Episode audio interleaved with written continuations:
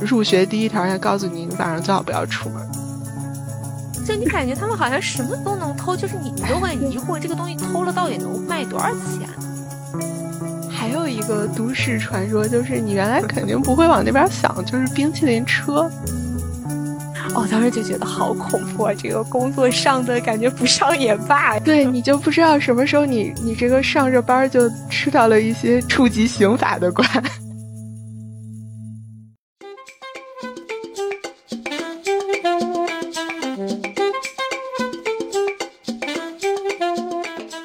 大家好，欢迎回到菜桃 A，我是主播麦麦。Hello，大家好，我是主播梅梅。然后今天我们来聊一个比较有意思的话题啊，就是大家都知道我和麦麦老师呢，我们两个从上学和工作，然后一直都是在洛杉矶嘛。今天我们就不带任何滤镜的来聊一聊我和麦麦是如何打破了对洛杉矶的滤镜。对，因为大家知道洛杉矶在各种影视文学作品中都是非常美好的存在，天使之城、La La Land。但是今天就讲讲我们曾经怀抱美好憧憬，但是如何又是滤镜碎了一地的。不光滤镜，可能把磨皮、收敛、大眼都关了。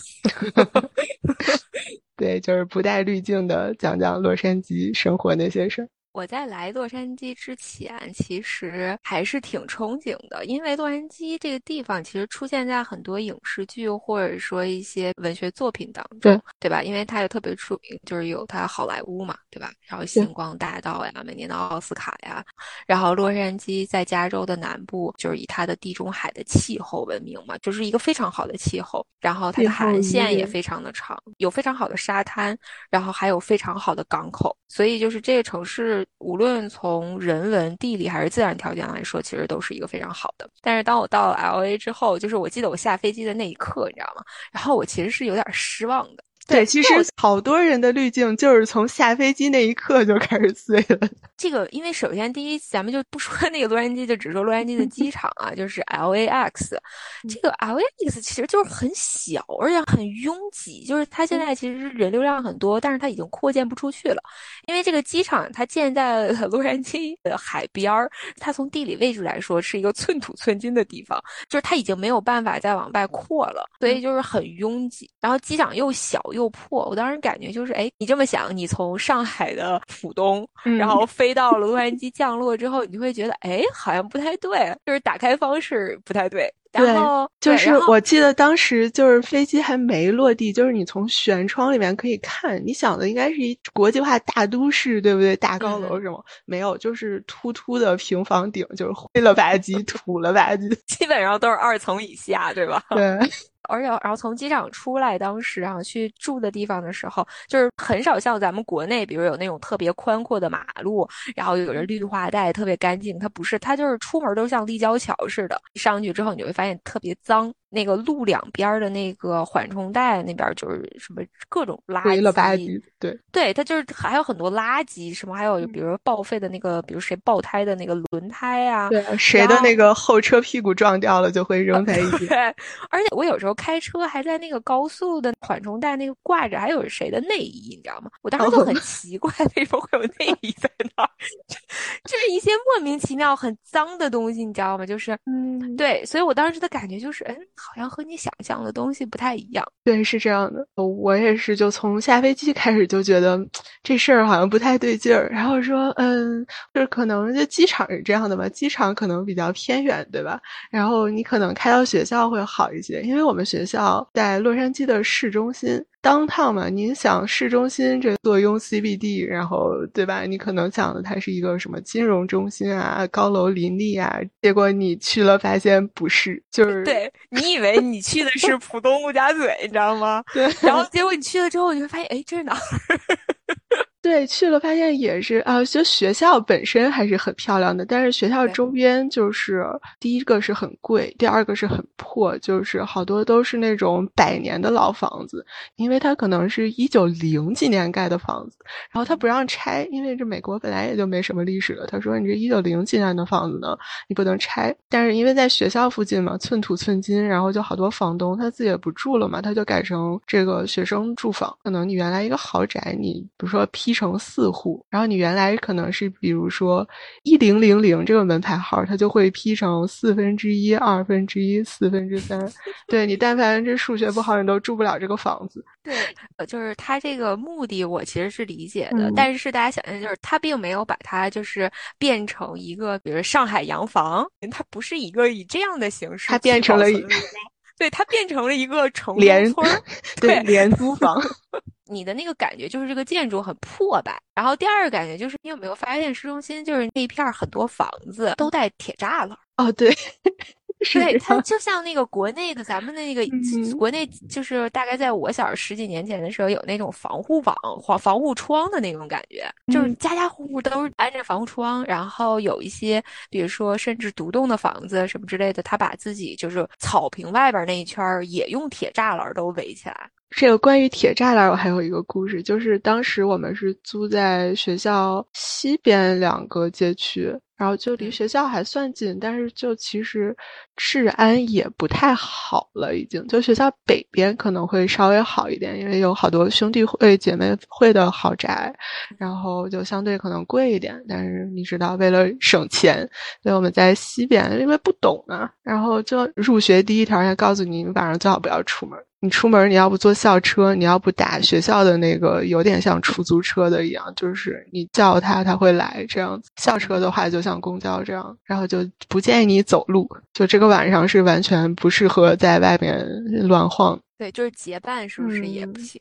嗯，结伴也不行。对对对，这是周围这个环境是这样子的。然后就我们住的那个房子，就也是前院铁栅栏。当时那个房子，它的窗户就对着前院。我自行车就停在我那窗户下面的院子里，然后就这样就丢了两辆自行车。你是怎么丢的？是整个车都没有了啊？车都没有了。但你知道，我有时候见到，就是有的人不是会锁车的时候，把那个车锁在，比如旁边，就是那种。对，那个时候你可能会剩下一部分零件。哎，对我我在马路上见过好几次，就有的人会只剩下一个轮子在那。嗯，对，会剩下一个轮子，有的时候对，看他的技术水平吧。而且我还见过那个偷汽车轮子的，就是龙骨和轮胎一起卸了，然后相当于他会拿那个砖头垫在你那个车的底下，然后 就把你那个卸了之后，就很奇怪。我见过好几次。对，是这样的，就是感觉什么都可以偷。我朋友还丢过轮毂，就是他那不知道是不是因为技术有限，车轮没卸下来，就是外头那个罩轮毂就铁片儿给卸走了。就你感觉他们好像什么都能偷，就是你你都会 疑惑这个东西偷了到底能卖多少钱？但不管值得偷到就是赚到。哎，对对，说回铁栅栏，对，然后就是当时我们那个房子，就是前院就是有这个院门，后院就是对着一个小巷子，就平时很少人走。然后后院我有一个室友住在后院，就是他的房间有一个窗户是对着那个小巷子的。然后呢，他窗户下面是他的书桌，他就把那电脑放在了书桌上。然后我记得特别清楚，那是中秋节，也就是说我们刚来，我们可能八月刚来开学，可能九月初这样子就来了，真没几天，就你安全意识也很薄弱。然后中秋节嘛，我们就在客厅大家一起聚会吃饭什么。忽然吃饭的时候听到就是像那个电脑的电源被拔掉的声音，然后他说：“哎，为什么我的电脑电源被拔了？”然后我们就去他房间看，因为他那个窗户可能是开了一半，就有人直接从窗户里面伸手把他的笔记本电脑拿走了。但是在美国有一种情况，就是即便你你甚至都抓他一个现行，你可能都不敢上去跟他抢。你不敢，对，而且就走了。然后当时也就报警嘛，校警来了，警察也来了，但是这种基本上就属于找不到了。然后后来跟房东反映，当时我们其实不想住那儿，但是房东肯定不能让你轻易的退租，房租房东就给我们装了一铁栅栏。但也挺好，我觉得装上至少安全是有保障的，还还不错。没有，但没完全没有这种感觉，就你还是非常的心有戚戚，觉得这是什么事儿都是什么事儿。对。我真的，我对洛杉矶就是我刚我当时刚来了之后，是我有一个同学，就是比我们大一届的一个同学，然后他当时也是一个中国人嘛，然后就说我们就是给我们相当于普及，就是介绍了一下就是洛杉矶的环境，然后也说了就是哎，downtown 这个地方就是很不安全，尽量就是也不要去，然后晚上的时候出门就即便不在 downtown，就晚上出门尽量也要注意一些。然后后来就是聊到了一些洛杉矶 downtown 的情况，就是因为洛杉矶当趟有很多的流浪汉嘛，然后包括就是可能大家在网上也看到过的一些什么帐篷区啊之类的事情。所以我们有一次晚上的时候，我就记得他就带着我们另外几个同学，就是我们大概我记得当时是四个人，然后就是一辆车，然后我们就是去那个当趟洛杉矶夜游当趟。对，洛杉矶的市中心就是不是游，就就只敢开车转了一圈，就是都没有敢停。但是当时就觉得特别的恐怖，是我们穿过了那个，就是它那个四街和五街的那一片那个帐篷区，当时真的对我是大为 震撼，我一点都不夸张。就是我觉得我是这辈子第一次看到那种场景，就之前也都没有想到过有会有这种场景。对，就我也去，就是。不小心开过那一片区域，就感觉你像进入了另外一个次元，像另一个平行世界。就是那街上就什么都没有，非常破败，然后所有人都在旁边搭着帐篷，然后就是大家都在街上随便的走，根本不在乎有没有车，就当自己家后院一样。是的，非常恐怖。就是你从外面看，你会发现晚上那一片，因为它有很多高楼，是洛杉矶唯一一片儿，就是很少的一片。对对，很少的一片吧，就是高楼比较密集的地区。从外面看你会觉得啊，灯光很好呀，然后会是一个非常好的夜景。但是真的，当你走进那个地方的时候，你会发现它里面是完全是不一样的一个环境，和你想象的有非常大的差别。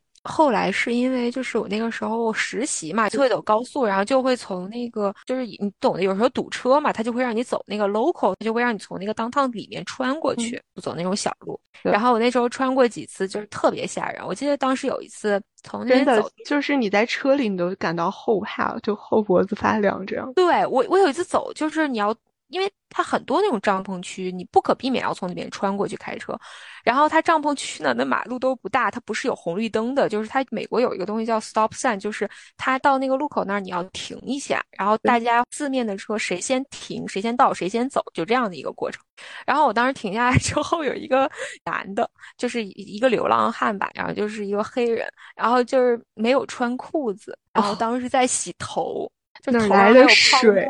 他哪来的水和洗发水？对我当时就整个人都呆掉了，你知道吗？就是他就从我的车前边就过去了，然后我当时就呆掉了，我都有一瞬间都忘记自己要开车了，就是那个感觉，就是。就是你当时觉得就是我自己在做梦嘛，就是你没有反应过来我到底在干什么。然后这是一次，然后还有一次是，就是后来你越来越对这个地方有防备的时候，就是你其实你开车开到那儿，你会尽量的就是马上赶快开走，就是你也不想再去看四周任何的东西。但是我有一次停到那儿的时候，突然间旁边有一个人，就是他们很多人就在街上游荡嘛，有一个人他过来，他在拍我的驾驶位的窗户。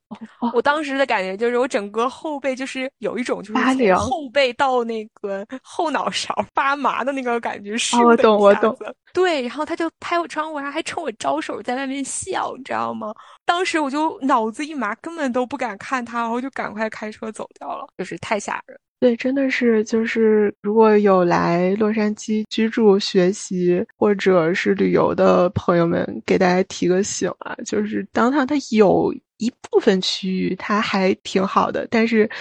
通常来说就不建议你在洛杉矶市中心那个走路，好吧？就也不要携带什么这个看起来很贵的东西，哎，千万不要携带。就是我之前有那个，就是国内的朋友或者家人来玩嘛，然后有的时候会说订酒店，就他们因为大家在国内或者其他城市、其他国家可能会习惯，尤其是亚洲的一些国家，大家会习惯定在市中心，因为市中心意味着安全、繁华，有更多的夜生活和玩的地方嘛。然后很多人就会说定在那个洛杉矶当当的酒店，然后我就跟他说，其实也大可不必，你知道吗？因为其实当趟酒店还是挺贵的，它虽然有一些高档的酒店，但是它更偏商务一些，它更多的是很多人住在那儿是为了跟当趟的那些公司，可能就是一些商务的目的。我觉得旅游其实真的大可不必，因为那个地方你晚上我觉得很困难，你出去走。就是我知道洛杉矶的市中心，其实有些人会比较喜欢，因为市中心其实有一小部分区域，它会有很多的酒吧，就是会有还有一些很好的餐馆，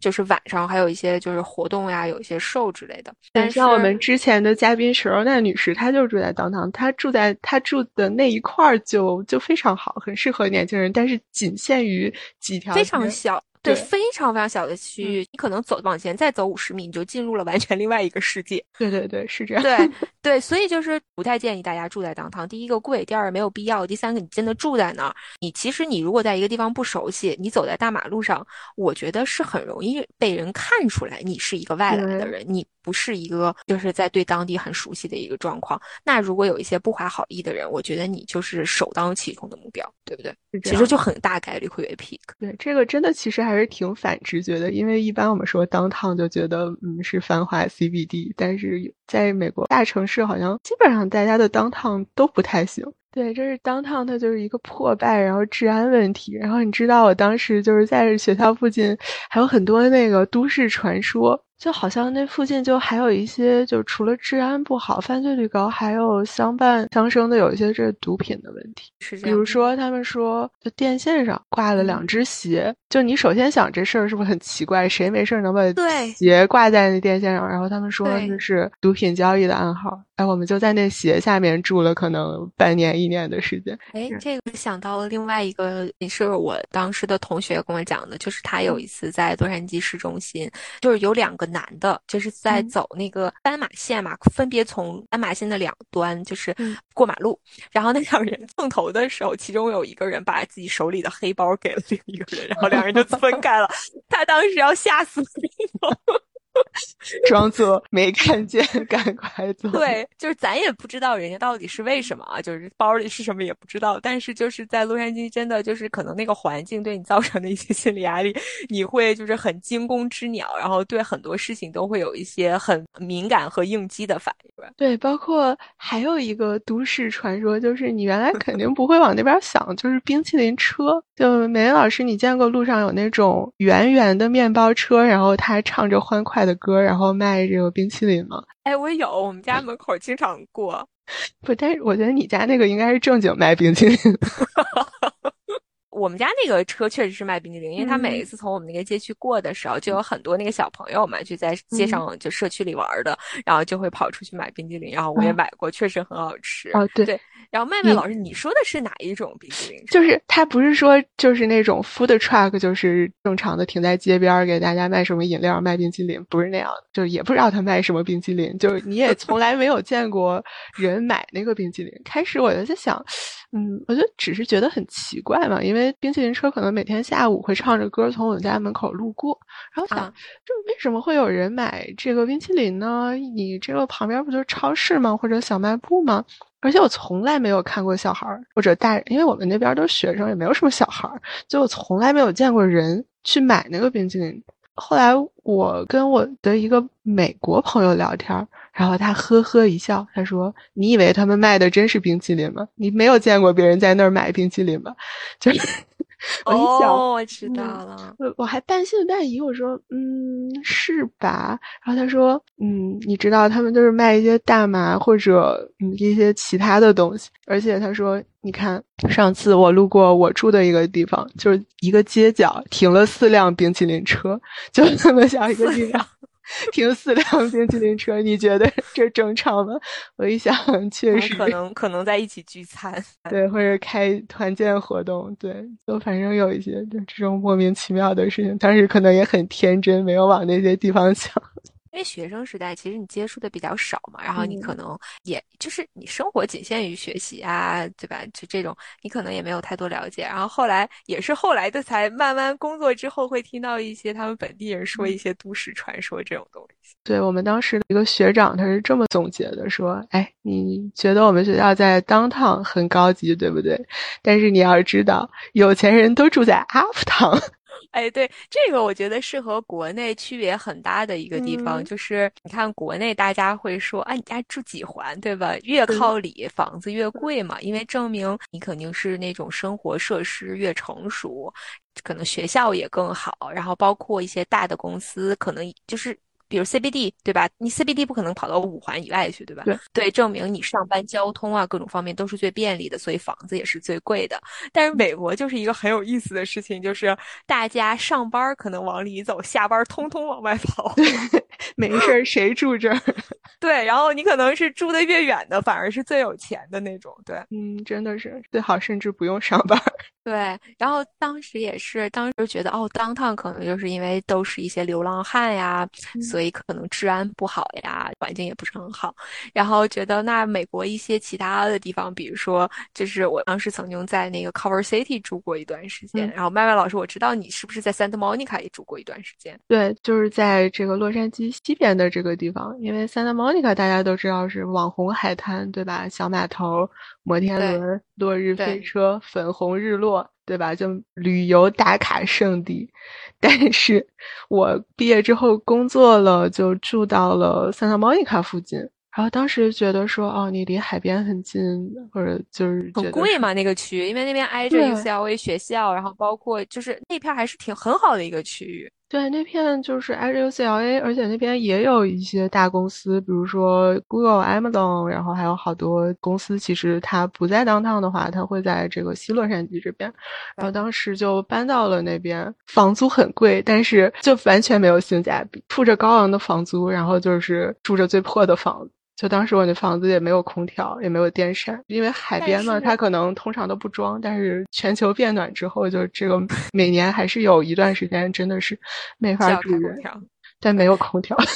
然后对也没有洗碗机，就什么都没有，就很破很破的。哎，那那个 Santa Monica 那边的房子，说实话，它确实是房价一直都很坚挺。然后我记得当时我看到，它其实甚至在美国零八年的时候，那边房价其实都没有太崩过。对，就是很坚挺的一个区域，因为它是一个老牌儿，就是有钱，然后包括整个的商业，就是一个非常好的区。说白了就是好，然后有钱人住的区域。但是即便是这样子的区域，其实也没有逃脱治安隐患的问题。就我不知道你有没有看过，就是前年吧，可能的一个新闻，就是说。Van Ness 就是在 Santa Monica 再往南下面走那个 Van Ness 那一段，那不是也都是百万豪宅区吗？对，威尼斯海滩。就是艺术气息嘛，就是有很多的非常多的那种画廊啊，然后很多艺术家就是在那边，就是一个艺术家的聚集地。哦，而且它还是一个健身圣地。我听一个健身的朋友说，健身圣地，你早上去那儿能看到好多光膀子的肌肉男在那儿，比如说练单杠啊，然后在做 yoga 这样子。对，因为它那个海滩上有很多的那个器械，就是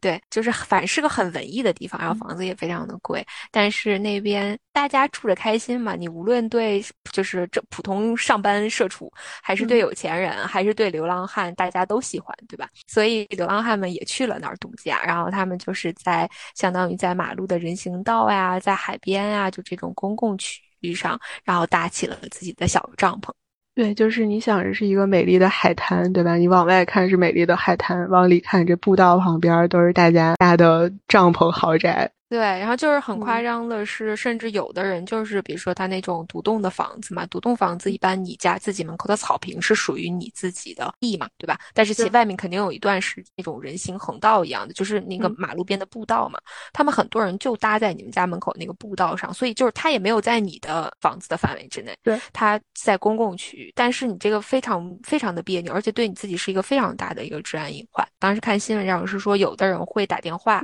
就是报警，然后有的警察就像那种好。的区域的人，因为他们有钱嘛，那些警察其实会蛮负责的，把那些流浪汉赶走，或者会问他。但是有一些人真的就搭帐篷搭到那儿，而且是越搭越多的时候，其实，在有一段时间之内，警察是无能为力的。对，因为加州本身是一个非常蓝的州嘛，就是他不能抓他。对这些流浪汉搭帐篷，他无可奈何。然后，就经常你会在路边看到，就是几个警察荷枪实弹围着一个流浪汉，但晓之以理，动之以情，你也不能动人家，怎么样？对，就你把他赶走，他可能再回来，就你没有任何的措施。然后当时我记得，就是美国的邮局，就相当于中国邮政的这种感觉。然后他们曾经那段时间宣布，就是不对那个区域送信，因为他们的送信员遭到了流浪汉的攻击，所以他们就说，你们所有人的信就是到邮局来自取。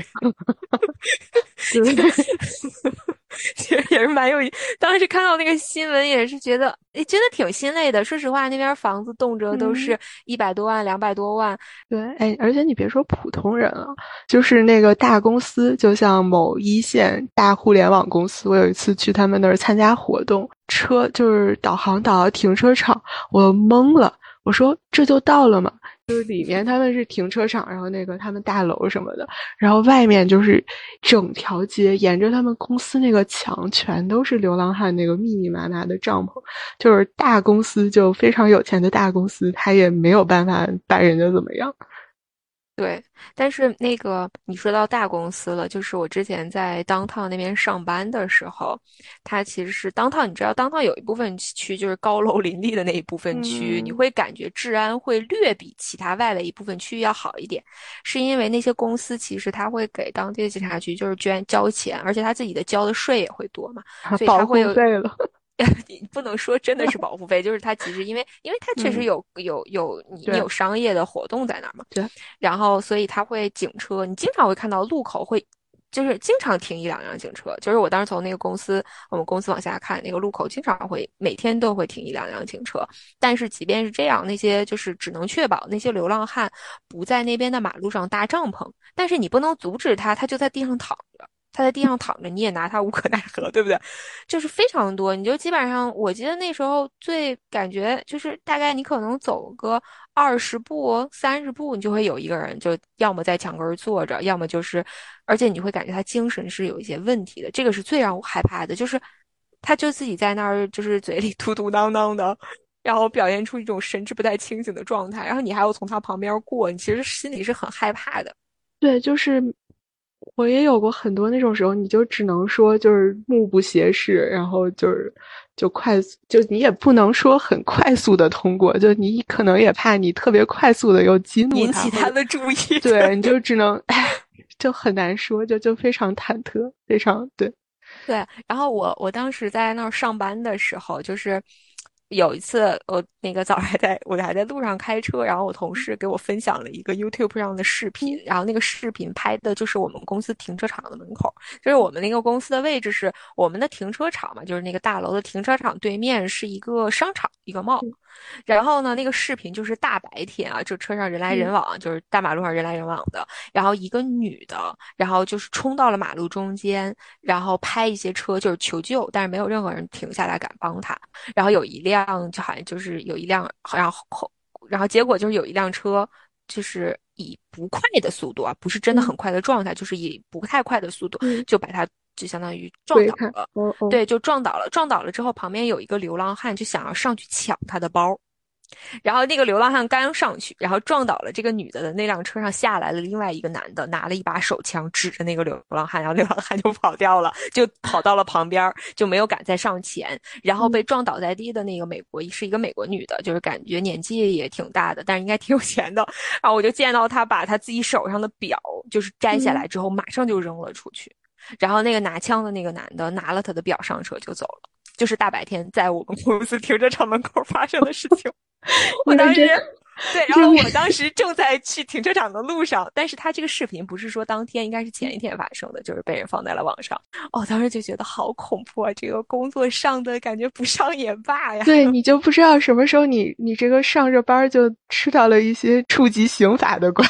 对，这真的挺恐怖的。哦，我有一次是我在 Santa Monica 上班的时候，我们对面是一个小的银行，就有点像是信用社。然后有一天，就是忽然就大家都不上班了，都趴到那个玻璃窗前头看。就是那一天，对，就来了可能乌泱乌泱二三十辆警车，对面银行就是现场正在抢银。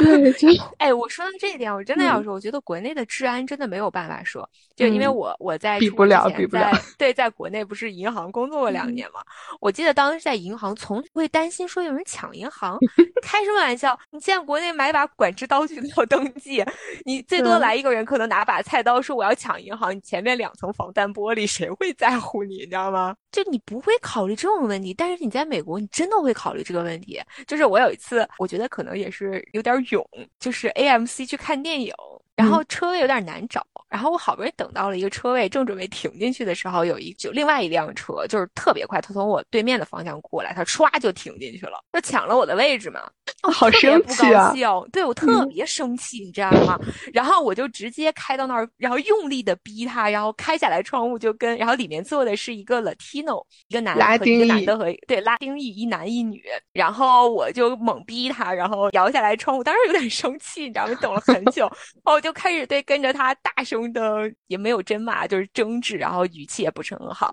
然后那个人就跟我吵起来，他就说啊，那个你又没有打转向灯，我怎么知道停啊？反正就。就是两个人互相吵，是我跟车上那个女的在吵，然后那个男的可能就是觉得啊，两个女的吵听得好烦，然后就说啊，你走吧，就让给他，让给他，然后那个女的就退出来，然后我就成功的停进去了。但是我停进去之后，车上的朋友跟我说，你知道吗？你跟他吵架的时候，我要吓死了。真的？对，他说我好怕他突然掏出一把枪来。真的，你这是碰上讲道理的。那万一不讲理，或者你万一就是先让给你，然后后面再怎么样，对吧？当时这还在学校上学嘛，就对美国国情也不是很了解，而且当时就有点生气，就忘了这个事情了。还是 年轻，哎，对，当时真的是年轻，就是跟人吵得很凶，你知道吗？现在想想真的后怕。哎，对，是的，是的，我就是一个特别特别怂、特别惜命的人。我记得有一次，就我住在 Santa Monica 的时候，因为我那个房子还挺破的，也不是像国内，就比如说你社区还有个门儿，它就是一栋，然后又挨着街，都没有什么遮拦。有一天，我下午下班，然后我回家要去扔垃圾，就是我们那个垃圾桶就不像国内的，你楼里有垃圾桶或者怎么样，它的那垃圾箱是在一个小巷子里，就是它在楼外面的。我快走到垃圾箱那个地方，忽然听到有人嗑瓜子儿的声音。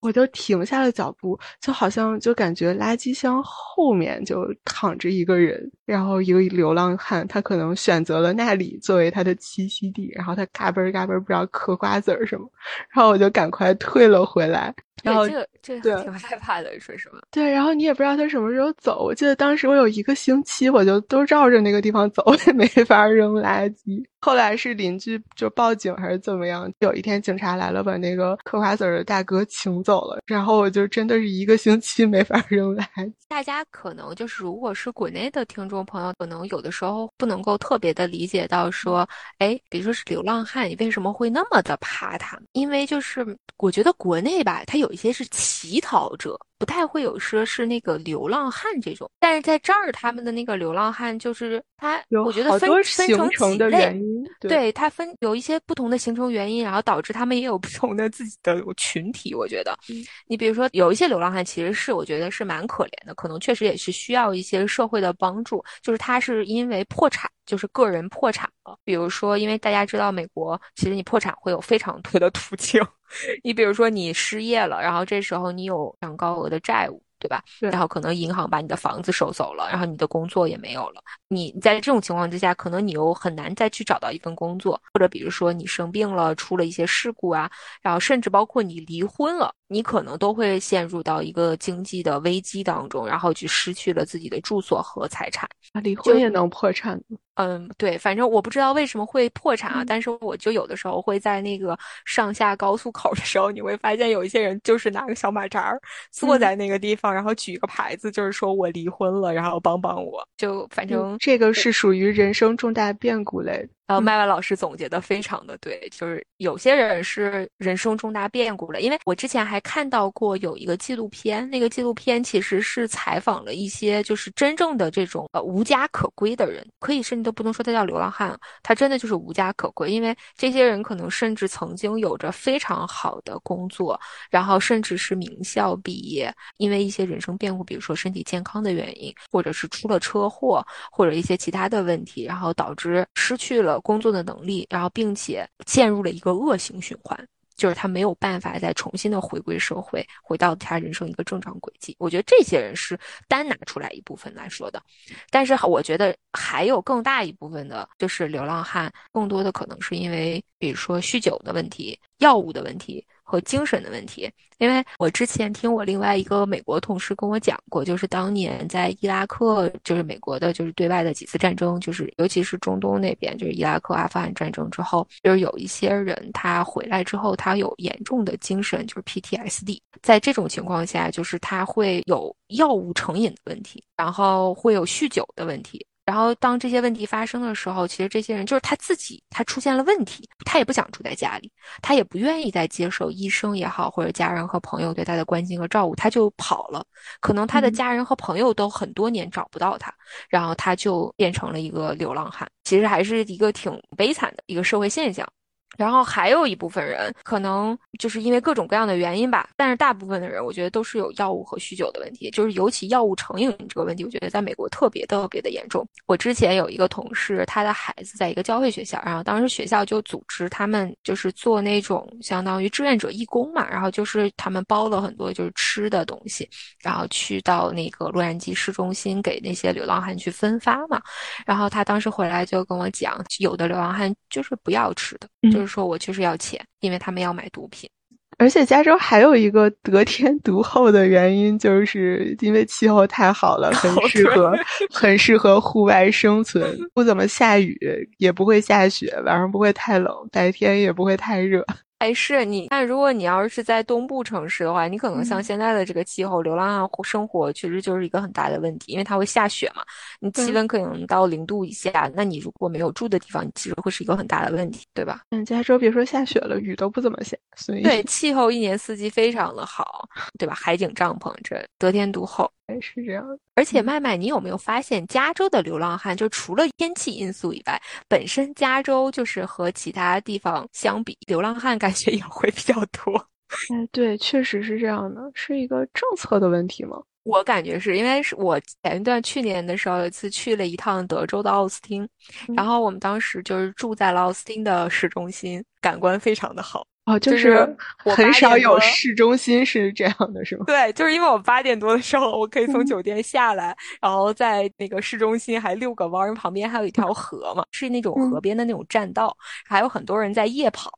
然后还有一些就是市中心那个楼的下面一般都是餐厅啊、酒吧之类的嘛。它的餐厅、酒吧这些都跟 L A 的很像，但它唯一不像的是它没有流浪汉。嗯，这听起来好不真实。对，然后就我当时就觉得确实有道理。后来我在网上查了一下，就是我发现这个可能不是原因啊，只是一个比较好玩的事情。就是德州一直在把一些就是非法移民也好，或者流浪汉也好，他在组织带那个巴士送到纽约和加州。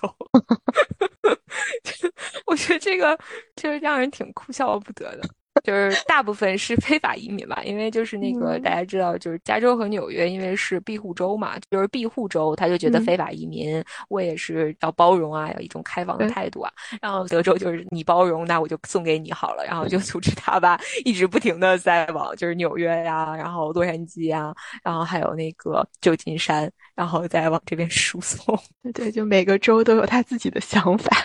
哎，对。那咱们说了这么多碎了一地的滤镜，那梅梅老师，你觉得哪些区域它是滤镜很厚，就是像电视上说的一样好？那个我买不起的区域，比如说什么马里布啊，这个，比如说比弗利呀，对吧？确实是好，就因为有的时候你你会去看，就是也不是看一下，就是有的时候你走到可能附近嘛，你从马里布对吧一号走的时候，你会知道，哎，谁谁的豪宅在这儿，哪一个马鞍山的豪宅，对，然后哪一个球星的豪宅会在这儿，然后还有就是比如说，因为比弗利是在 UCLA 的后面嘛，嗯。其实有的时候，比如说在从那边走的时候，你可能也会稍微往里拐一下，然后看一下，确实发现，嗯，环境是真的棒，你也看不到流浪汉，这就很神奇。就同在 L A，但是就每一个区域就非常的割裂，感觉像在不同的世界一样。是的，啊，今天就是跟大家分享了这么多 L A 的都市传说，就是希望大家无论是旅游还是留学在外，一定都要注意安全。嗯，也希望大家喜欢我们的都市传说故事。好的，这一期就是这样，感谢您的收听，我们下期再见啦！好，大家再见，拜拜，拜拜。